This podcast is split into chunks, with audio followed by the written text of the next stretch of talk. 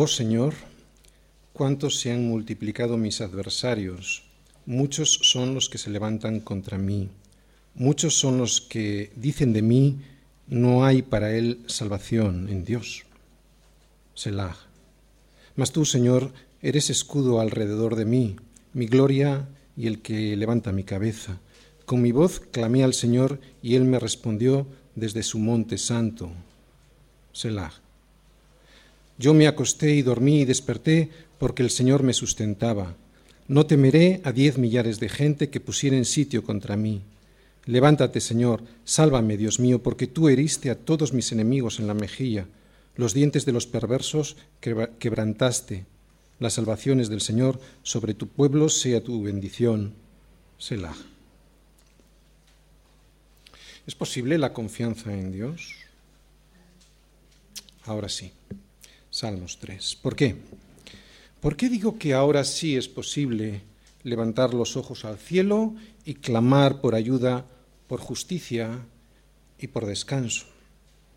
Al predicar el Salmo 1 vimos que solo existían dos caminos y que también solo existían dos tipos de personas que iban por cada uno de esos caminos, el camino de los malos y el camino de los injustos. Y el Salmo nos exhortaba a caminar por el camino de los justos, o sea, no escuchar el consejo de los malos, a caminar por el camino de los justos y no por el camino de los pecadores, para no tener que terminar sentado en una silla de los escarnecedores, de esos que se burlan de los justos. Los justos son los que quieren seguir al Señor, los que tienen la justicia del Señor, ¿no? que es Jesús. También vimos en el Salmo 1 a Jesús, Jesús como aquel varón bienaventurado que no anduvo ni en consejo de malos, ni estuvo en camino de pecadores, ni en silla de escarnecedores se sentó jamás, sino que todo el tiempo que estuvo aquí en la tierra se estuvo deleitando en la ley de su Padre, meditando en ella de día y de noche. En definitiva, en el Salmo 1 vimos al hombre perfecto, a Jesucristo, enseñándonos cómo debe ser el, el camino del varón bienaventurado, del varón que tiene sobre su cabeza la bendición de Dios para que pueda cumplir el propósito que Dios tiene para su vida. Después, al predicar sobre el Salmo 2, vimos al hombre caído, al hombre en rebelión. Y cómo el salmista pues se preguntaba, pues ¿por qué, no?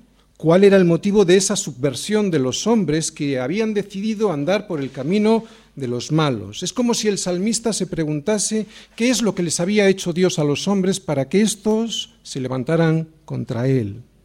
Y al analizar el Salmo vimos que Dios nos desvelaba una cosa en este Salmo 2, que esa decisión no era una decisión inconsciente, sino que esa decisión era una subversión premeditada, voluntaria y permanente. Dios nos decía a través del Salmo 2 que los hombres deciden romper intencionadamente su relación con Él. Decía el Salmo 2, ¿os acordáis? Rompamos sus ligaduras, echemos de nosotros sus cuerdas. Este Salmo 2 nos estuvo hablando del motivo de la rebelión del hombre, pero también nos estuvo hablando del amor de Dios, ¿no? Para que no llegásemos a ese final del plan suicida que nosotros estábamos planeando, un plan que terminará en fracaso, en juicio y en condena. Al comenzar esta serie de predicaciones de los salmos, nos preguntábamos por qué el salterio comenzaría con unos salmos como estos, con un salmo como el Salmo 1 y como el Salmo 2, ¿no? ¿Por qué un libro dedicado a la alabanza, a la adoración, a cantar la grandeza de un Dios todopoderoso y creador de todas las cosas, empezaba con unos salmos como estos, unos salmos que nos dicen que solo existen dos caminos, el camino a la muerte, para aquellos que deciden desobedecer a la palabra de Dios, y el camino que te lleva a la vida para aquellos que la obedecen. Pues ahora lo empezamos a entender. Ahora, después de leer el Salmo 3, podemos entender el por qué. ¿Por qué el Salterio comienza con estos dos salmos? Para advertirnos de una cosa. Porque ¿de qué nos valdría alabar a Dios? ¿De qué nos valdría orar a Dios? ¿De qué nos valdría cantarle a Él si todo no surge de un corazón que ha decidido obedecerle a Él y a su palabra? Gritar fuerte, clamar fuerte al cielo, pedirle a Dios justicia, consuelo y amparo, como acabamos de leer en este Salmo 3, solo le valdrá a alguien que acepta lo que Dios ya le ha dicho en los Salmos 1 y 2. Si no es inútil, Por eso el libro de los Salmos comienza como comienza, con dos salmos que nos enseñan que solo hay dos caminos, que uno de esos caminos es el de la rebelión del hombre contra Dios y contra su ungido, contra Jesucristo, y que el otro es el camino de la reconciliación con Dios a través de su ungido de Jesucristo. Ahora sí, ahora ya podemos levantar los ojos al cielo y clamar, como hemos leído, oh Señor, cuánto se han multiplicado mis adversarios. Solo cuando reconozco mi rebelión contra Dios y me arrepiento, será cuando Dios estará atento a la voz de mi clamor. Mientras haya rebelión y desobediencia, nunca.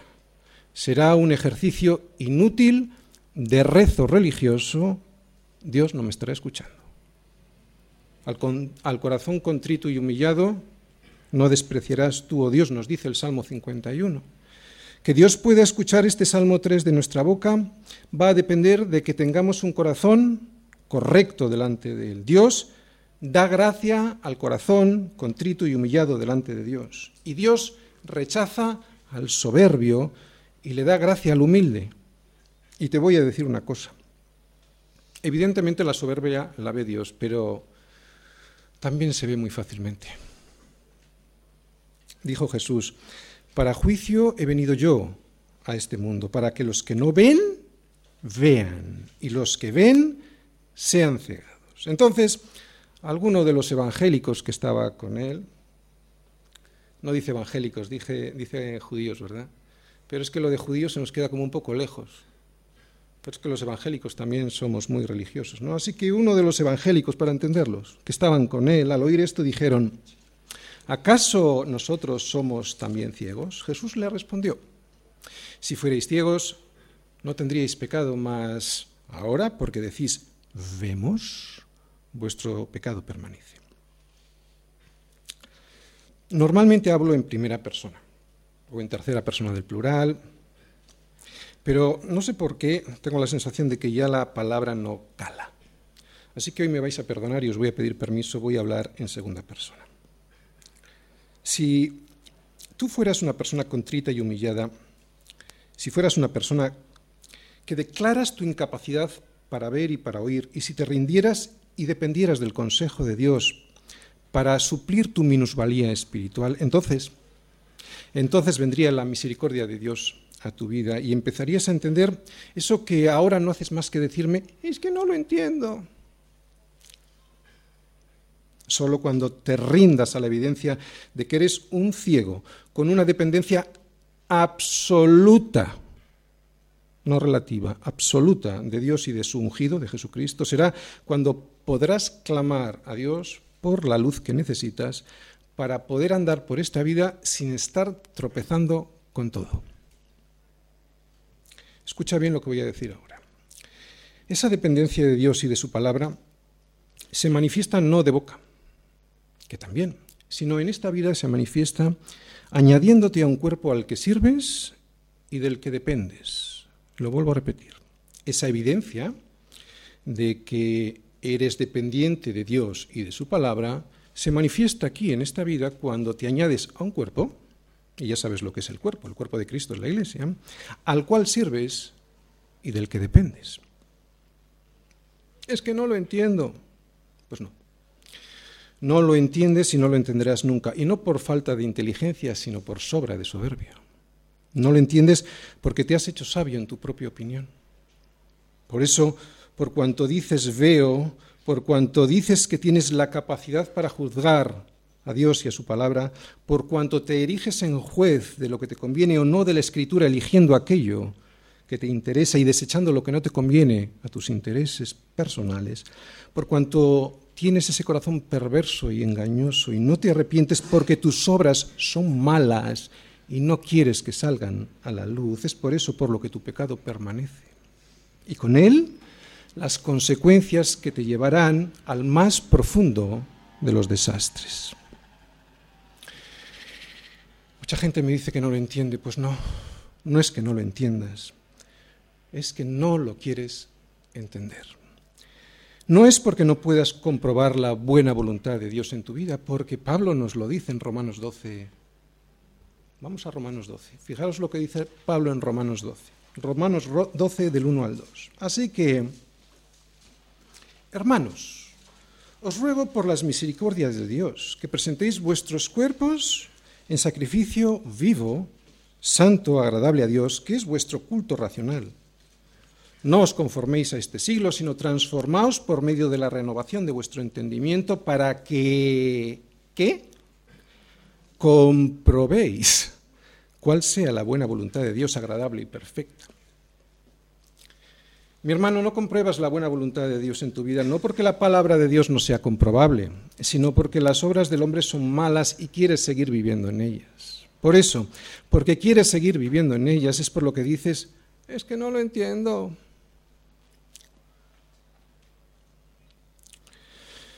Ese pastor es, dice unas exageraciones, ¿no? Lo está sacando de contexto. Esto no es para mí. Yo soy más inteligente que la Biblia mis hermanos que se creen muy santos. Yo puedo determinar lo que está bien y lo que está mal.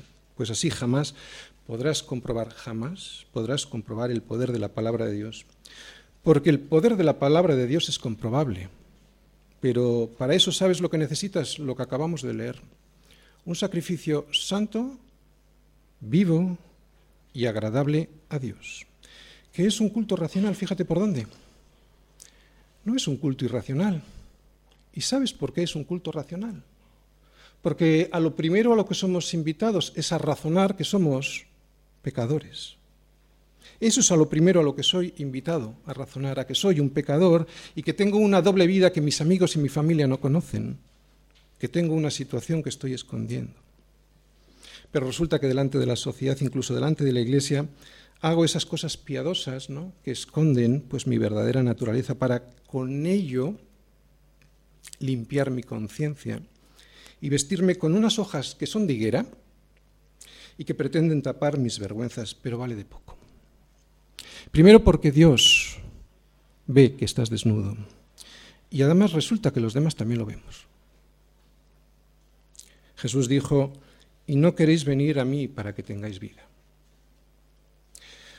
Por eso tu vida se está carcomiendo, porque el veneno que el diablo intenta inocular en tu corazón te está pudriendo y te está llevando a la destrucción, la destrucción de tu vida y de los que la vida de los que te rodean, destrucción que terminará por desmoronarlo todo y no sé por qué digo las cosas que digo hoy, pero seguramente tendrán un propósito. Pues estás a tiempo, estás a tiempo de llegar a él. Pero para eso sabes lo que tienes que hacer, agachar la cabeza y escuchar lo que se te dice a ti, no al vecino.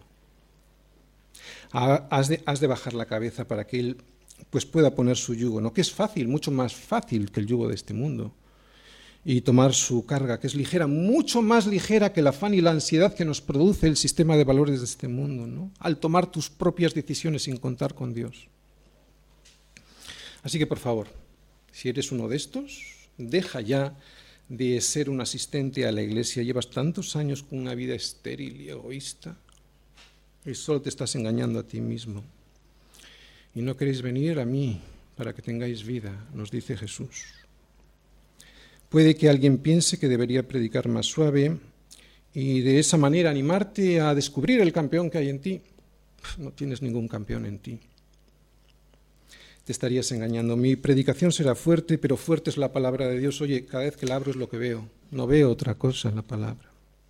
Pero que sepas, y yo creo que los, que me conocéis ya lo sabéis, no es, estas palabras no son de condena, son para restaurar. ¿De acuerdo?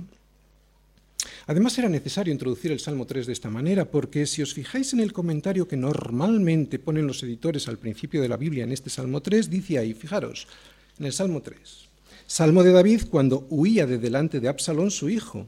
Y hoy te voy a decir porque estaba huyendo David de delante de Absalón su hijo. ¿Sabes por qué? Era por las consecuencias de su pecado.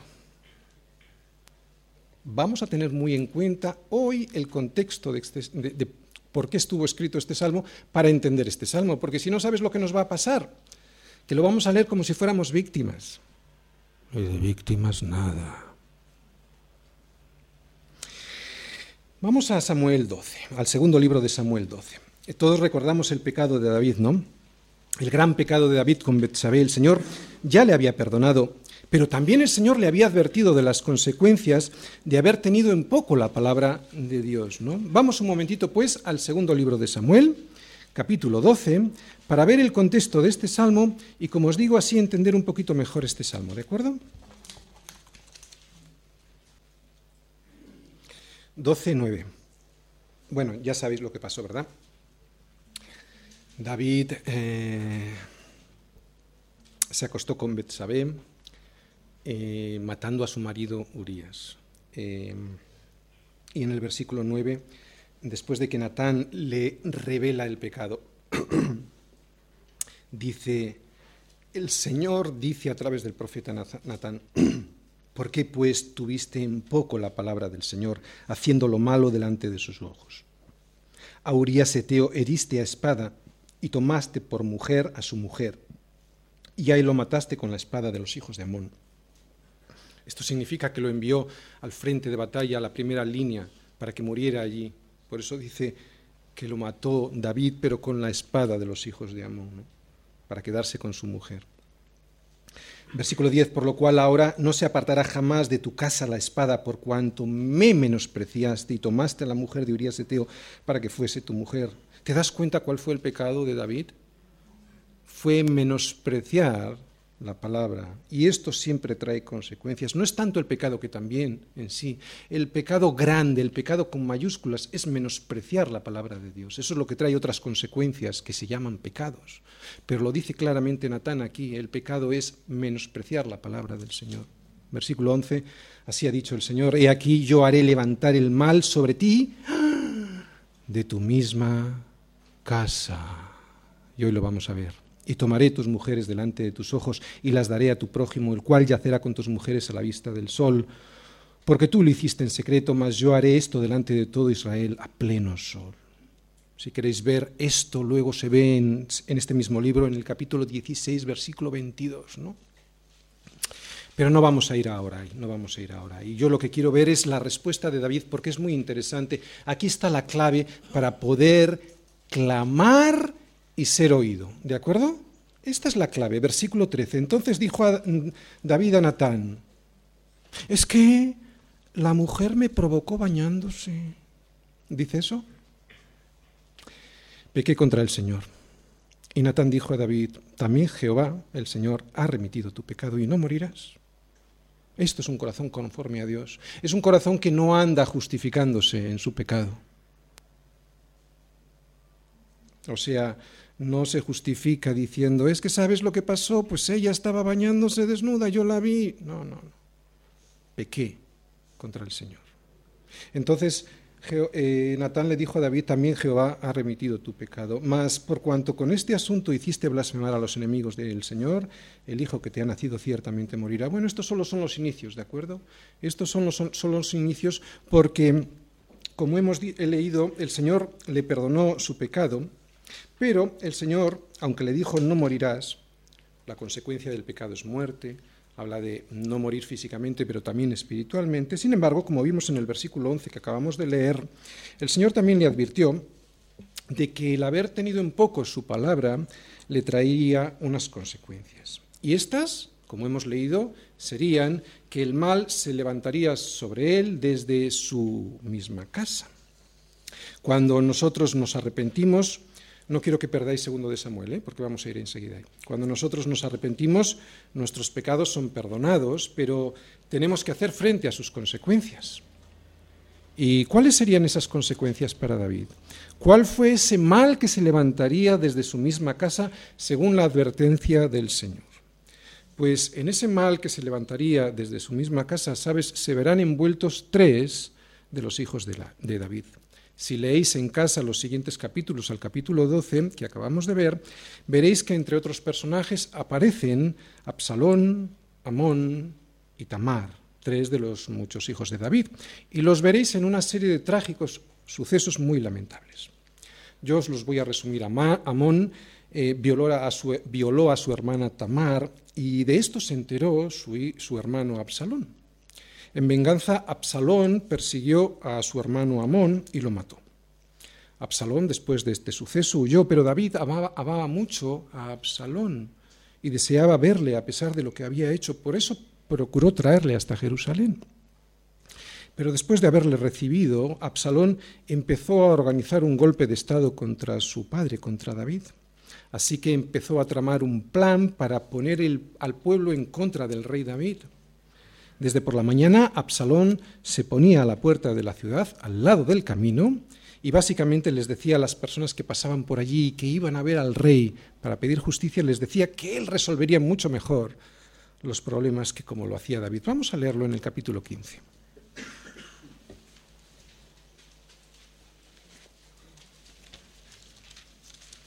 Fijaros, versículo 2. Y se levantaba Absalón de mañana y se ponía a un lado del camino junto a la puerta, y cualquiera que tenía pleito y venía al rey a juicio, Absalón le llamaba y le decía, ¿de qué ciudad eres? Y él respondía, tu siervo es de una de las tribus de Israel. Entonces Absalón le decía, mira, tus palabras son buenas y justas, mas no tienes quien te oiga de parte del rey. Y decía Absalón, ¿quién me pusiera por juez en la tierra para que viniesen a mí todos los que tienen pleito o negocio, que yo les haría justicia? Y acontecía que cuando alguno se acercaba para inclinarse a él, él extendía la mano y lo tomaba y lo besaba. De esta manera hacía con todos los israelitas que venían a él a juicio, y así robaba Absalón el corazón de los de Israel. Después de cuatro años de esta estrategia para conseguir el favor del pueblo de Israel, Absalón se subleva contra su padre, el rey David. Este es el contexto del Salmo 3 que ya hemos leído. Es muy importante tener en cuenta este contexto, porque esta oración del Salmo 3, como cualquier oración, como cualquier súplica de cualquier salmo, es para aquellos pecadores, y todos lo somos, que se han reconocido como tales, o sea, que han reconocido su pecado. Y entonces ya sí pueden dirigirse a Dios pidiendo misericordia y justicia. Y aquí está el problema, ¿no? Que no todos lo reconocen y por lo tanto no todos quieren ser corregidos. Solo es posible dirigirse a Dios y poder ser escuchado por Él con un corazón contrito, con un corazón como el de David, con un corazón humillado delante de Dios, ¿no? Un corazón que es perdonado porque reconoce su pecado, pero al mismo tiempo asume las consecuencias del mismo. Por favor, atiende no solo hay que pedir perdón y reconocerse pecador, hay que asumir como un hombre y como una mujer las consecuencias del pecado sin echarle la culpa ni a Dios ni a nadie. Si no entendemos este principio, tendremos una vida cristiana llena de frustraciones. ¿Por qué? Pues porque al ser todos pecadores, todos vamos a sufrir las consecuencias de nuestro pecado, ¿no? Y al ser hijos, vamos a sufrir también la disciplina de Dios. Y si no la aceptamos, esa disciplina, y aquí vamos a ver cómo David sí acepta esa disciplina, ¿eh? si no la aceptamos vamos a ser como ese niño que siempre está enfadado porque su padre no le da lo que él quiere, sin entender que es por su bien. Como os digo, ha sido necesaria esta introducción al Salmo 3 porque sin esta, sin esta explicación no entenderíamos muy bien lo que ahora vamos a ir viendo versículo a versículo. He dividido el Salmo en cuatro partes de dos versículos cada una y la he titulado cómo estoy, estoy perseguido, y presento esa situación de, de perseguido delante de mi Señor, cómo soy, soy una persona confiada, confiada en Dios hasta el final, a dónde voy, voy al reposo de mi Señor, en la fe en Jesucristo me lleva al reposo, y en dónde me quedo, a vivir en su confianza. Vivo confiado en el Señor, aunque los resultados de esa confianza todavía no los vea. Esto es el esquema del Salmo. Vamos a empezar por el versículo 1. ¿Cómo estoy? Perseguido y presento mi situación ante Dios. Oh Señor, cuánto se han multiplicado mis adversarios. Muchos son los que se levantan contra mí. Muchos son los que dicen de mí, no hay para él salvación en Dios. Selah. Bien, David está siendo perseguido por su propio pueblo al que ama. Y en esta situación de huida, David es un tipo de nuestro Señor Jesucristo. ¿Por qué? Porque Jesucristo también fue perseguido por su propio pueblo. El propio pueblo de Jesús se rebeló contra él. Así que en este salmo volvemos a ver a Jesús como el rey perseguido. La diferencia es que Jesucristo no fue perseguido por las consecuencias de su pecado. Él no tuvo pecado, sino que Él fue perseguido por nuestro pecado. Él estuvo dispuesto a pagar las consecuencias de nuestro pecado. Él asumió nuestra desdicha, como dice Isaías, ¿no? Ciertamente llevó eh, nuestras enfermedades y sufrió nuestros dolores. También Él llevó encima todo nuestro desprecio, ¿no? despreciado y desechado entre los hombres, varón de dolores, experimentado en quebranto, y como que escondimos de él el rostro, fue menospreciado y no le estimamos. En estos versículos vemos, en estos versículos del Salmo vemos cómo estoy, cómo estoy perseguido, y te voy a explicar por qué estamos perseguidos. Pero antes de explicarte, te lo digo, si yo me siento perseguido, lo que primero que hago es presentar esta situación delante de Dios. ¿no? Y se lo digo, porque es así como estoy. Oh Señor, ¿cuántos se han multiplicado mis adversarios? Muchos son los que se levantan contra mí. Y os digo, así todos estamos, ¿eh? perseguidos, asediados. ¿Por quién? Por nuestro pecado, por las consecuencias de ese pecado que produce en nuestras vidas desastres. Exactamente lo mismo que le pasó al Señor, que le asediaron la multitud de nuestros pecados. Y en cuanto pagó por ellos en la cruz, ¿sabes? Eran muchos los que decían, ¿os acordáis lo que le decían a Jesús? No hay para él salvación en Dios. Este Salmo 3, pues volvemos a ver a Jesucristo y su confianza en el Padre a pesar de la adversidad. Por eso lo podemos tomar para nosotros como un canto matutino de clamor a Dios por liberación. El, pueblo de Israel cantaba este salmo por las mañanas para pedirle auxilio al Señor. Pero no debemos despistarnos. ¿eh? El verdadero propósito del por qué debemos pedirle auxilio al Señor con este salmo no es porque nos persigan las personas, somos muy dados al victimismo. Nuestro enemigo no son las personas, ¿de acuerdo? Nuestro enemigo, quien se levanta contra nosotros y nos persigue, no son personas de carne y hueso, aunque así nos lo parezca a nosotros, ¿no? También lo vimos así con el Señor, personas de carne y hueso, pero no eran personas de carne y hueso. Es Satanás quien se levanta contra nosotros tentándonos. Es Él quien multiplica mis adversarios como huestes espirituales de maldad. Tienes que ver este salmo de esta manera, porque si por las mañanas te levantas clamando al Señor por protección sobre personas, estás equivocado. Quien te va a atacar de verdad es Satanás a través de la tentación y del pecado. ¿Estás empezando a entender? Es lo mismo que Pablo le dice a los efesios, ¿os acordáis? Porque no tenemos lucha contra carne y sangre, sino contra principados, contra potestades, contra los gobernadores de las tinieblas de este siglo, contra huestes espirituales de maldad en las regiones celestes. Muchos son los que dicen de mí, no hay para él salvación en Dios. Y esta es la agresión que sufriremos cuando los demás vean que estamos en dificultades. Pero David no perdió su confianza en Dios. Él ya sabía que esto le iba a suceder, lo hemos leído, Dios se lo había advertido. Tú también lo tienes que saber, ¿de acuerdo? Para evitar el victimismo. En nuestra imperfección diaria es así como vamos a ser atacados, ¿no? Con la acusación de que Dios nos ha abandonado. A Jesús mismo le pasó en la cruz, cuando cargó en la cruz con todas las consecuencias de nuestro pecado, ¿no? Eloí, Eloí, lama sabactani, que traducido es Dios mío, Dios mío, ¿por qué me has desamparado? Esta, si somos verdaderos hijos de Dios, esta va a ser la más angustiosa de todas nuestras aflicciones, que no haya en nosotros salvación en Dios. Por eso, y porque sabemos que es el pecado lo que nos separa de Dios, o deberíamos de saberlo, Solo será el arrepentimiento y el clamor por su salvación lo que pueden darnos lo que anhela nuestra alma, la presencia de Dios en nuestra vida. Muchos son los que dicen de mí, no hay para él salvación en Dios. Cuando nos creemos esta acusación del enemigo, cuando a un verdadero hijo de Dios, que aunque es pecador, se arrepiente, y subrayo la palabra se arrepiente de, esa condición, ¿no?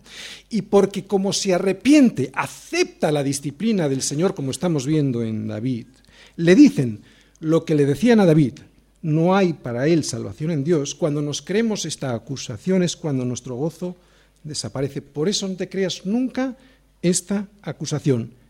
Sí, y pongo un sí condicional, si realmente te has arrepentido, has cambiado de propósito y además, ¿sabes? Aceptas la disciplina del Señor y no te estás quejando como un niño pequeño. Pues así es como hay que leer este salmo. ¿De acuerdo? Así, como un hombre y una mujer de verdad, que aceptan la disciplina del Señor y que como la aceptan claman al Señor por protección. Luego veis ahí una palabra, selah. Selah muy probablemente significa una pausa. Es una pausa en el canto, pues para pensar, para pensar lo que se acababa de cantar. Los salmos se cantaban. Había una pausa. Así que nosotros vamos a utilizar también esta pausa para reflexionar sobre lo que acabamos de aprender en estos dos versículos. ¿Qué es? Pues que serán muchos los enemigos que tendremos que hacer frente en cuanto nos levantemos por la mañana. Este es un canto matutino, ¿de acuerdo? Una oración matutina. Que tenemos que saber que vamos a levantarnos y que vamos a tener muchos enemigos, ¿no? Entre otras cosas nos dirán que no tenemos salvación, que Dios no existe. Pero hay algo importante también que quiero que reflexiones antes de continuar.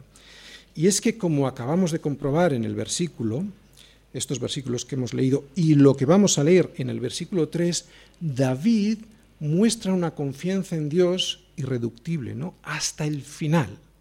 Y eso a pesar de que David era fue una persona con unos defectos terribles. ¿Cómo puede ser esto? ¿Cómo puede ser que alguien pueda tener esta confianza en Dios tan tremenda sabiéndose tan pecador? Pues porque David reconocía su condición y se arrepentía profundamente. No se justificaba, lo vimos en el segundo libro de, Samuel, ni tampoco le echaba la culpa al de enfrente. Somos muy dados a justificarnos y a echarle la culpa al de enfrente cuando alguien o el Señor mismo me está confrontando con mi pecado. Es que... ¿Visteis la respuesta de David? No dijo nada de eso. Y es precisamente por eso por lo que nosotros también podemos tener confianza hasta el final, ¿no? Porque si Dios perdonó, si Dios soportó a alguien como a David, eso significa que también Dios lo puede hacer conmigo. Claro, si me arrepiento y si acepto su disciplina. Pero repito, si es que tenemos un corazón regenerado, un corazón conforme a Dios, un corazón que reconoce su pecado, un corazón que se arrepiente y que acepta la disciplina de Dios, esa disciplina que Dios le impone por esa rebelión que tuvo al no considerar su palabra o al no considerar también al pastor y su consejo. ¿Por qué no? Porque, ¿cómo puedo decir que acepto la palabra de Dios a quien no veo, si no soy siquiera capaz de considerar al pastor y su consejo, al cual sí veo, y además he tomado libremente la decisión de tener a ese pastor, ¿no? ¿Cómo voy a aceptar la, la disciplina de Dios? Evidentemente me estoy engañando. Evidentemente me estoy engañando. Mira, hará como tres semanas, cuatro semanas, una persona recién convertida llegó a la iglesia y no, fue, no tuvo un comportamiento muy adecuado, no, no fue nada grave, pero no era muy adecuado, y yo le llamé al despacho, porque no quería que se repitiera, simplemente. En la carne le sentó muy mal, y yo lo entiendo. Cuando te llama la atención a nadie le gusta. Y le dije que no estaba dispuesto a perder el tiempo que si quería ser corregido, yo estaba aquí para servirle, pero que si no, pues tenía la puerta. Su reacción fue, sabes, pastor, hay muchas iglesias. Y dije, pues muy bien. Pero en décimas de segundos su cara cambió y me dice, no, pastor, si no obedezco en esta iglesia, no, yo no voy a obedecer en ninguna otra. Híjole. Yo pensando, esto no te lo ha revelado ni carne ni sangre, sino mi Padre que está en los cielos, porque esto, esto no se aprende. Hace una semana llamé a una persona que constante y continuamente estaba en rebeldía. Le di la misericordia de la disciplina o la posibilidad de tomar la puerta y salir. Ni siquiera quiso, ni siquiera quiso ah, escuchar en qué consistía la disciplina. A mí, al pastor y a todo el presbiterio lo que le dijo fue que nos pensábamos, que nos creíamos que éramos muy santos. Y se marchó. Uno recién convertido, el otro con años y años en Cristo. Uno reconociendo su pecado en él, el otro solo viendo el pecado en los demás. Uno quedándose en la iglesia, el otro pues picando de una iglesia en otra y repitiendo los mismos errores en todas ellas. No eres víctima, eres culpable. Y si lees este salmo como una víctima, te estás equivocando. Eres culpable. Si te ves como una víctima, este salmo no es para ti. Lo vuelvo a repetir. Si tienes un corazón arrepentido, si tienes un corazón conforme a Dios, solo si tienes un corazón que se arrepiente de verdad de tu pecado, del tuyo, no del de enfrente, déjale al de enfrente que arregle sus cosas con el Señor, del tuyo. Cuando la palabra o el pastor confrontan a alguien, no es para que vengan con el pecado del hermanito, es para confrontarte con el tuyo, porque el problema es tu pecado. Quien te, va a matar a ti es tu pecado, no el pecado del de al lado, ¿entiendes? Cuando no aceptes estas condiciones, estas consecuencias de esta rebelión, y no aceptes la disciplina del pastor o la disciplina del Señor a través de su palabra, sabes, este salmo no es para ti, porque David no lo cantaba con este espíritu.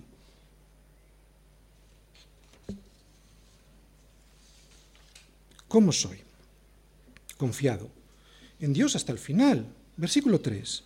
Mas tú, Señor, eres escudo alrededor de mí, mi gloria y el que levanta mi cabeza. Con mi voz clamé al Señor y él me respondió desde su monte santo, Selah. David se pudo acercar con confianza, ¿sabéis por qué? Porque él sabía que su pecado había sido perdonado. Por eso nosotros también nos podemos acercar con confianza al Señor. A pesar de su imperfección, David sabía que tenía que soportar las consecuencias de esa imperfección, pero él tenía confianza en que Dios le aceptaría. Y nosotros debemos hacer igual, porque aunque el Señor ya nos avisó de las consecuencias, también nos dice, si confesamos nuestros pecados, Él es fiel y justo para perdonarnos nuestros pecados y limpiarnos de toda nuestra maldad. Lo volvemos a repetir. Si confesamos el pecado del hermanito, ¿qué dice? Nuestros pecados. Es que, de verdad, hermanos, ahí está nuestro problema, ¿de acuerdo? Siempre nos estamos justificando en lo que el otro está haciendo. A pesar de las apariencias de derrota, David confiaba en Dios y de aquí sacamos una lección, que a pesar de la persecución, esa persecución que siempre el enemigo va a tener con nosotros, hemos de confiar en nuestro Señor. Dios no desampara a aquel que le busca con un corazón limpio, con un corazón que reconoce su situación, con un corazón que acepta como un hombre y como una mujer la disciplina que Dios le impone. Claro que sí, Señor, me lo merezco, pero clamo a ti. Esa es la actitud que hay que tener al leer este salmo. Podemos acercarnos a Dios con confianza, aunque sabemos que tenemos mucha imperfección en nuestra vida. Nosotros podemos acceder a la presencia del Padre gracias al sacrificio de Cristo en la cruz, no gracias a que nosotros nos lo merecemos.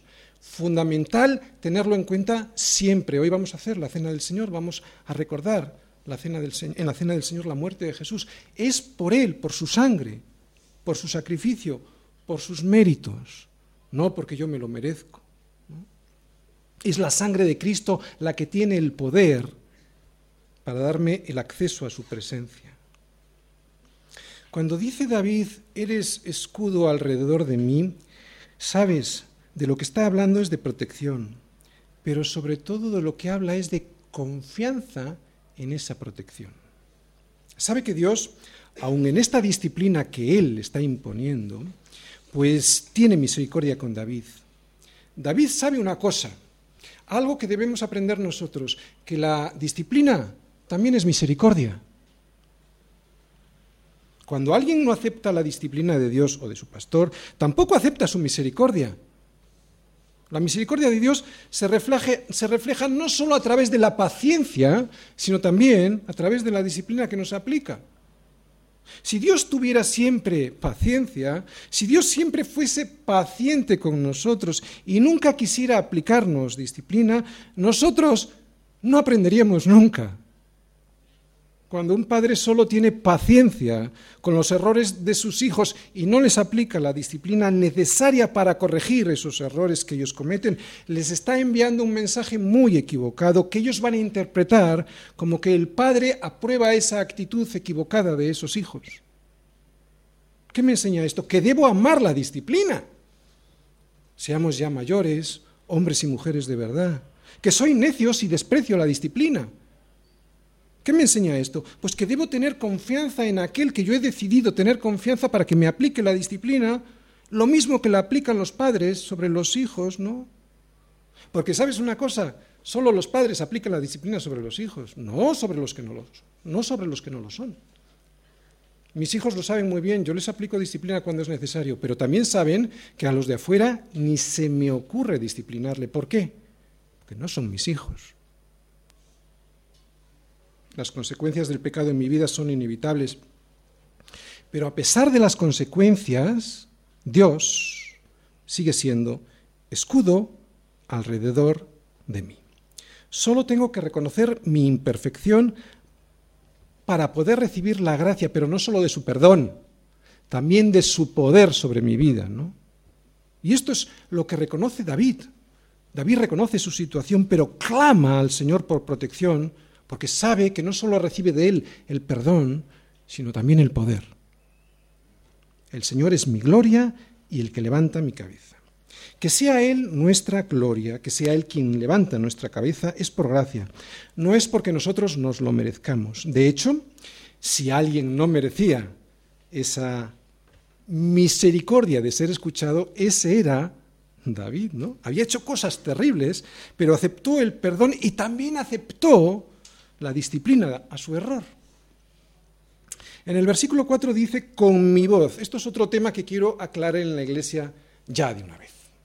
Fijaros, con mi voz, dice David, clamé al Señor y Él me respondió desde su monte santo.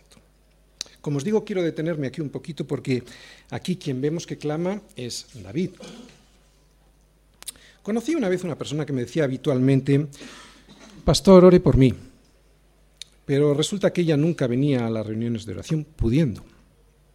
Yo habitualmente también le corregía, pero siempre oía la misma disculpa. Estoy muy cansada, hoy no puedo.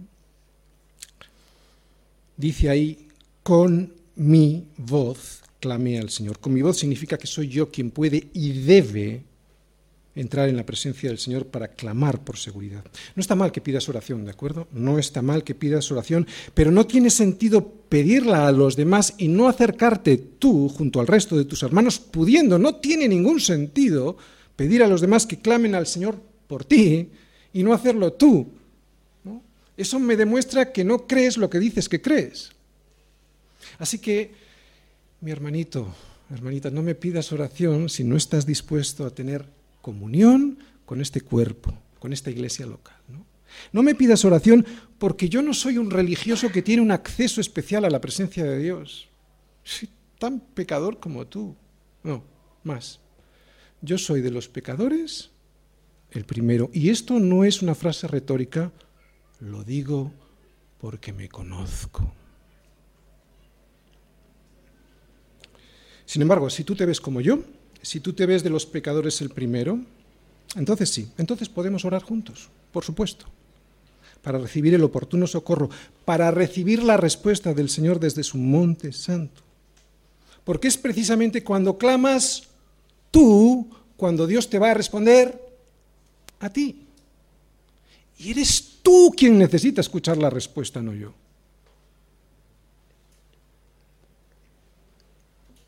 Él me respondió desde su monte santo.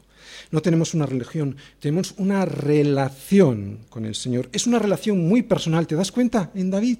Es muy personal. Si no clamas tú, no te responderá a ti. Cristo murió por ti. Y eso lo que significa, entre otras muchas cosas, es que Él quiere tener una relación contigo. Mis ovejas oyen mi voz y yo las conozco y me siguen. ¿Cómo vas a oír su voz si no le preguntas? ¿Cómo vas a oír su voz si no le hablas? ¿Cómo te va a conocer si Él y tú no os habláis? ¿Cómo le vas a seguir si no le oyes? Pastor, ore por mí. Pero la chica se quedaba en casa porque estaba cansada. Qué triste. Tú eres el que te puedes acercar a Dios. Más aún, eres el que debes acercarte a Él. Él te escucha a ti. Eres tan importante o más que yo. Más importante. ¿Cómo no? Entender esto es fundamental. Porque si no, el cristiano empieza a caer en una religión y para eso tienes una iglesia ahí enfrente, ya sabéis cuál es. Si David, con el pecado tan terrible que cometió, pudo ser oído por el Señor, ¿cómo no lo vamos a ser tú y yo? Claro que sí. Selah. Vamos a hacer una pausa para reflexión. Que tú le pidas no va a significar que Él te va a responder como tú quieres, por supuesto. Si estás en comunión con Él, yo estoy seguro que Él te va a responder, pero no siempre como a ti te gustaría. Te puede responder con un sí, te puede responder con un, con un no o con un todavía no. Así que tendremos que tener paciencia y no precipitarnos en nuestras decisiones. Solo aquellas personas que reposan en el Señor escuchan al Señor, porque solo en el reposo se le puede escuchar. ¿no? sobre todo sobre aquellas decisiones que van a ocasionar algo terrible en mi, vida, porque son decisiones muy importantes, como por ejemplo un matrimonio. Hemos dicho que estos versículos 3 y 4 reflejan una confianza en Dios hasta el final, pase lo que pase. Fíjate si era profunda esta confianza en Dios, que en los próximos versículos vamos a ver esta confianza incluso dormido. ¿A dónde voy? La fe en mi Señor me lleva al reposo. Yo me acosté y dormí y desperté, porque el Señor me sustentaba. No temeré a diez millares de gente que pusieren sitio contra mí. Bien, vemos que David tiene confianza, pero que la tiene incluso dormido. Así que es un salmo muy bueno para comenzar el día. Dice ahí, yo me acosté y dormí y desperté, porque el Señor me sustentaba. Saber que todo está sustentado en Cristo, saber que incluso por la noche puedo respirar porque quien sustenta mi respiración es Cristo, saber todo esto me da las fuerzas necesarias para acostarme sin angustia y poder dormir y poder levantarme, ¿no?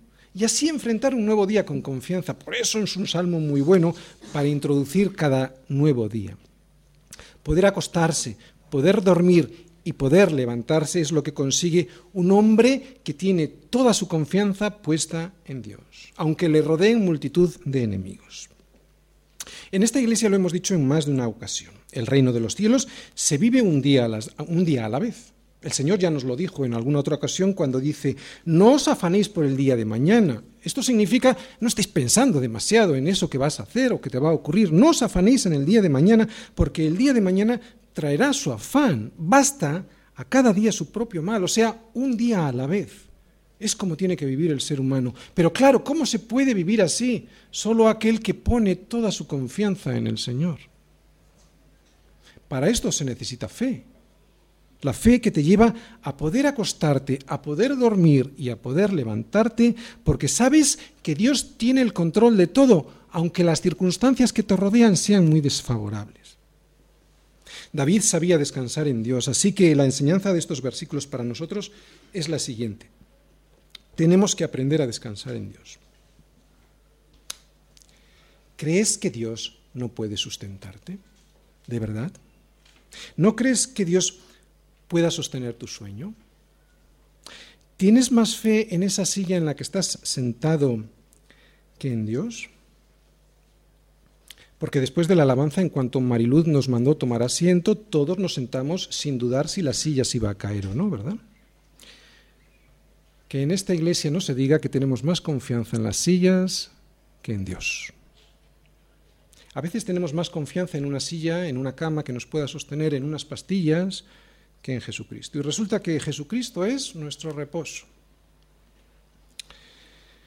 Gracias a su vida, gracias a su muerte y sobre todo gracias a su resurrección podemos entrar en el reposo que es Jesús. Quiero que te fijes en una cosa. Fíjate si este salmo es muy bueno para comenzar cada jornada, que dice lo siguiente.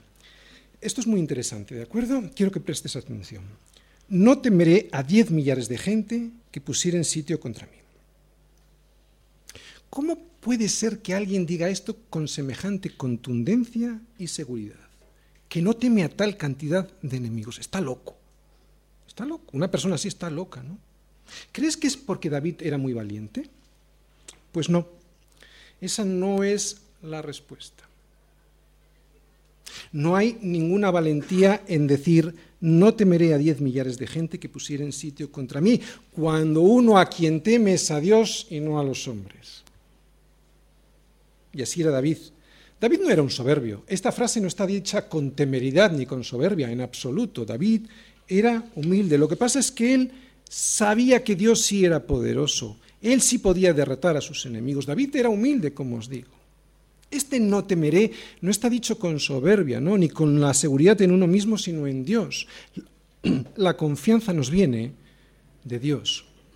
La confianza en unos mismos, ¿sabe lo que pasa con nosotros? Nos hace tener actitudes soberbias. Pero la confianza en Dios da humildad. Lo que le da valentía a uno, valentía de verdad, es temer a Dios. Te lo voy a explicar con un ejemplo, un ejemplo histórico, que yo creo que todos vamos a conocer aquí. Alguien puede pensar que Lutero fue un hombre muy valiente, pero no era así. Lutero pudo hacer la reforma en la Iglesia porque a quien temía de verdad era a Dios y no al Papa de Roma. Por eso pudo enfrentar la mentira, porque puso toda su confianza en Dios y eso le hizo no temer a los hombres, por muy poderosos que estos fueran. Si en nuestros días hubiera más temor de Dios, seguro que la gente sería más libre y tendría más posibilidades de éxito en la vida. Seguro que si alguien hoy no tiene temor de Dios, en su empresa es un acobardado, o en sus relaciones personales, o en sus relaciones sociales. Estoy convencido, porque la valentía de verdad solo viene del temor de Dios. Entonces ya no temes lo que te hagan los hombres, ni lo que digan. El temor de Dios y de su palabra. ¿En dónde me quedo? A vivir en su confianza. Vivo confiado a pesar de no ver todavía a mis enemigos derrotados. Eso es muy importante. Versículo 7. Levántate, Señor, sálvame, Dios mío, porque tú heriste a todos mis enemigos en la mejilla, los dientes de los perversos quebrantaste. La salvación es del Señor, sobre tu pueblo sea tu bendición. Selah. Levántate, Señor, sálvame, Dios mío. Es evidente que esto es una súplica, no es una orden. Hay por ahí hoy todavía muchos cristianos que decretan, que declaran, que ordenan a Dios para que cumpla sus promesas. No es así, no se trata de eso. Qué triste, no es esa la actitud. Dios no es mi, mi sirvienta, Jesús es mi Señor.